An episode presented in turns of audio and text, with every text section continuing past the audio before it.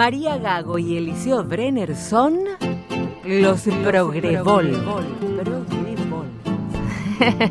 Pero yo creo que hay algo más allá de mano al indio, dale que te hará bien. Coincido plenamente, sí. Ahora, ¿hay diferencias cualitativas? Eh, digo, en esta etapa que está marcada por el vaciamiento social de los comunicadores socialmente mediáticos. Fíjate, no es lo mismo, no es lo mismo la exposición de casos de inseguridad que te hacen unos que otros.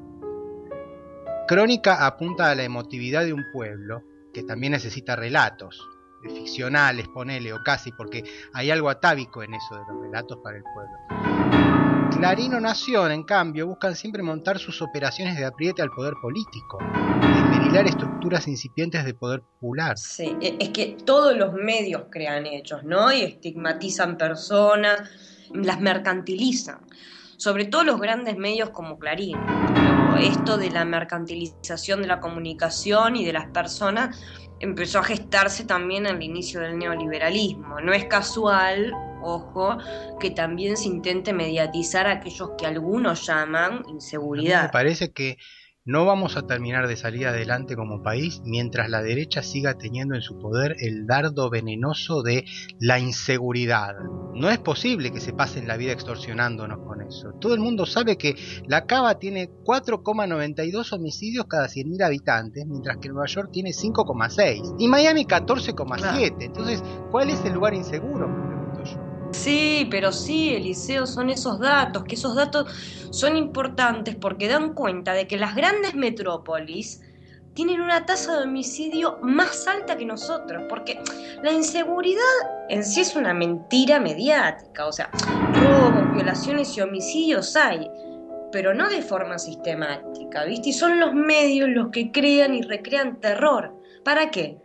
Para vender su mercadería, que es la información. De repente enganchan algún caso que estimule el morbo de la audiencia por su teatralidad, ¿viste? Y ahí te cagan. Tenés a medio país quejándose de que el gobierno debería impedir que pasen estas cosas y te meten esto en la agenda por la fuerza. Es que la paranoia de la sociedad, esta que crean, luego resulta útil para los anhelos neoliberales del Estado mínimo garante de la individualidad, ¿no? En desmedro de las construcciones colectivas y a partir de ahí estigmatizan y criminalizan a los pobres, a los inmigrantes, esos son sus intereses. Y ya sabemos a dónde quieren volver ellos, eso no hay ni que hablarlo, ¿no? Ellos se movían como peces en el agua cuando la represión era la regla. Da la casualidad de que las víctimas de todos los casos de inseguridad resultan ser de clase media o alta mientras que los victimarios siempre los ponen los pobres. Totalmente, totalmente. Sí, la historia ya demostró que son los mismos de siempre. ¿no?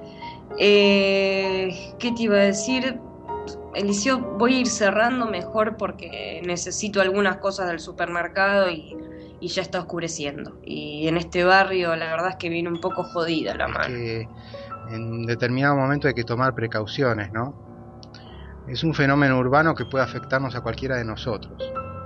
Cuando tenés una clase pobre orgullosa de su condición en un país en pleno crecimiento, los tipos saben que tienen derecho a participar en la puja redistributiva y por ahí no pueden distinguir que no sos vos precisamente a quien tienen que ir a sacar. Sí, es complejo el fenómeno. El otro día casualmente vi cómo le robaban a una mujer enfrente de mi casa.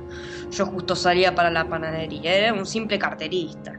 Y la mujer se dio cuenta y le gritó. El pibe se fue espantado. Es una situación medio compleja porque se trata de estratos sociales en crecimiento y empuja constantes, conscientes de su condición de clase.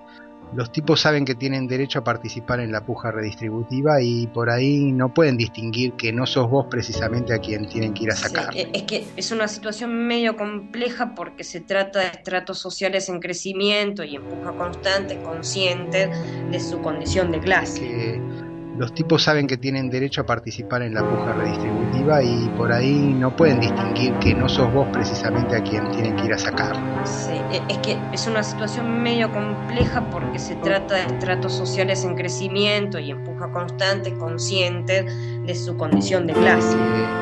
Los tipos saben que tienen derecho a participar en la puja redistributiva y por ahí no pueden distinguir que no sos vos precisamente a quien tienen que ir a sacar. Sí, e, es que es una situación medio compleja porque se trata de estratos sociales en crecimiento y en constante, consciente de su condición de clase.